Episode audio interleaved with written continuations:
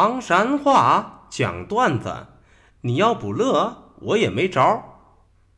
小东播讲。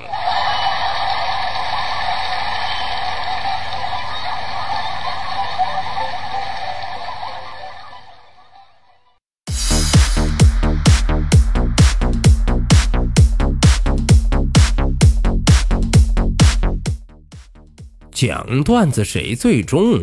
中国唐山赵小东，老少爷们们、兄弟姐妹们，我又回来了！非著名段子演员小东，这下有力量。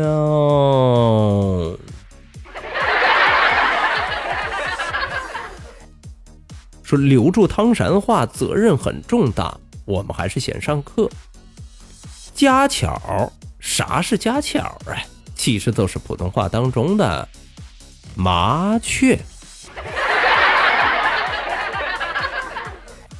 长虫，啥又是长虫呢？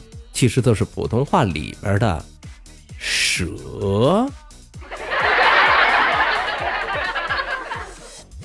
刀郎，刀郎又说的是哪种动物呢？其实用普通话来表达，那都是。螳螂，中了中了，课都上到这儿，接下来我们还是讲笑话。说小明一出场，掌声肯定响。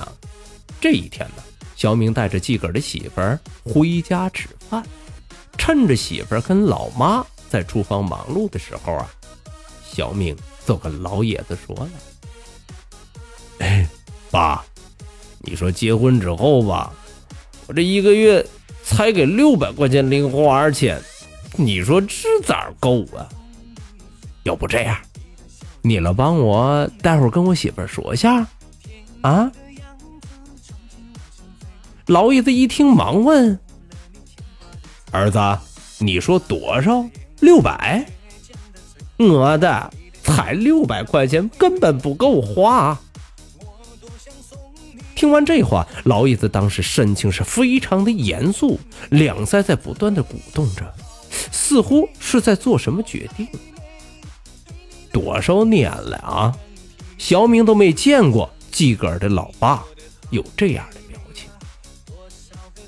在小明期待的眼神当中，叮，奇迹都发生了。一分钟之后，老爷子深思熟虑的来了一句。儿子，我这一个月才三百，要不你给我来二百？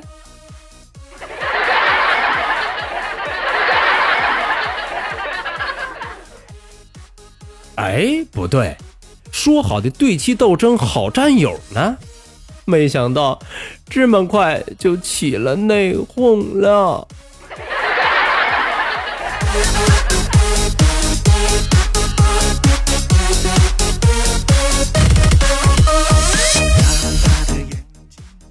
说小强小强搞笑真强，就说这一天早起呀，小强去竹楼上课迟到了，于是悄没溜的顺着墙根坐到了教室的最后一排，坐稳了之后，从书包里边掏出刚买的包子，这就开始大叫特叫。突然出事儿，出大事儿了。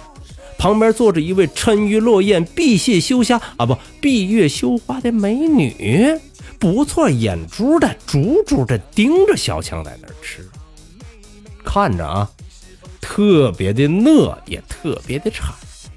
呵，英雄救美的机会来了。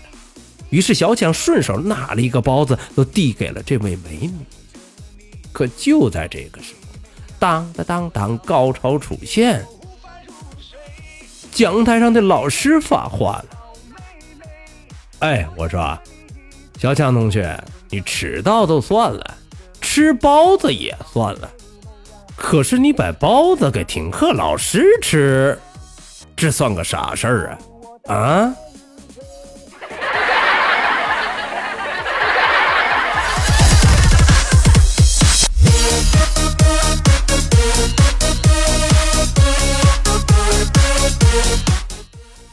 说大凶大凶，乐极无穷。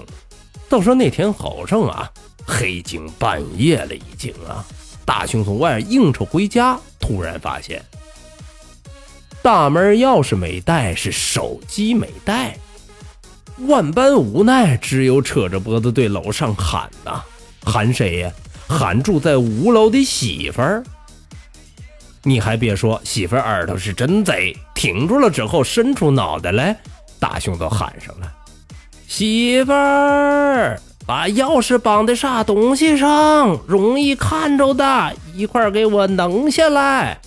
天儿忒黑，我好找。答应了一声，媳妇儿扭头都进屋了。时光荏苒，岁月如梭，约莫半分钟之后，媳妇儿再次探出头来，唰，就把一团黑乎乎的东西扔下来了。随后一句话。把大雄累了一个外焦里嫩呐！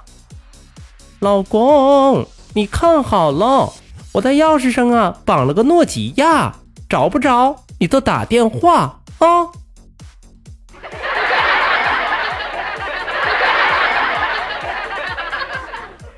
哎，这真是败家不等天亮。大雄只想说，媳妇儿，难道你是悟空请来的逗逼吗？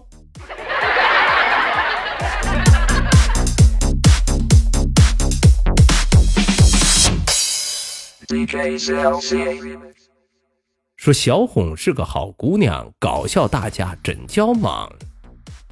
作为女人呐，每个月都有那么几天不方便的时候啊。对，大姨妈来串门，所有女人都知道那种滋味这不，这天小红啊正坐公共汽车，好不容易抢着个座可刚坐了一站路。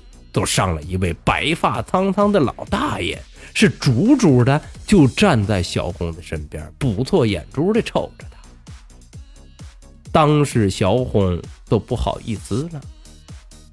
哎呀，大爷，我有点不舒坦，每个月都有不方便让座的那么几天，你老理解吧。可话音一落，当当当当，高潮出现，大爷当时是一撇嘴呀。小伙子，你不让座没关系，可你当我老头子瞎是咋着？啊？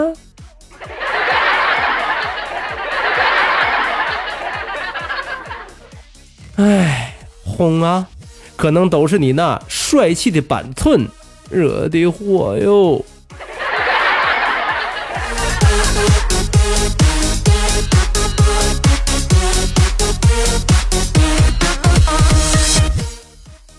说小娟儿，小娟儿恼人心尖儿，乐的你那是八星八星的。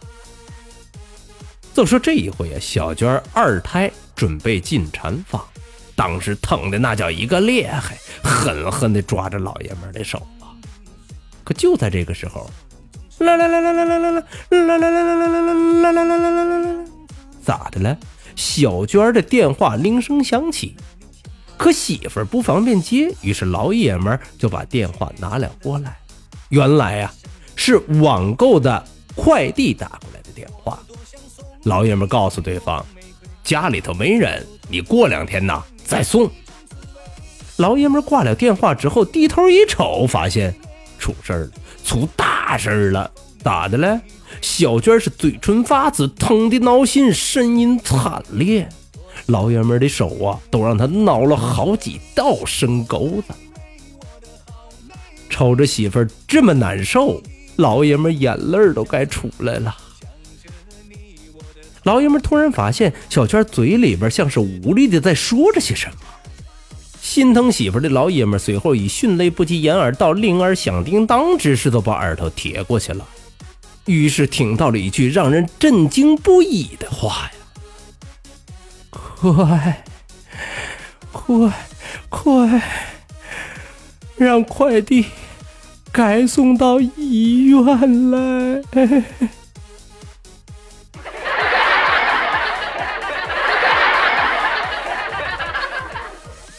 哎呀，这正应了子曾经约过的那句话：“分娩的痛苦怎么可能战胜快递的诱惑呢？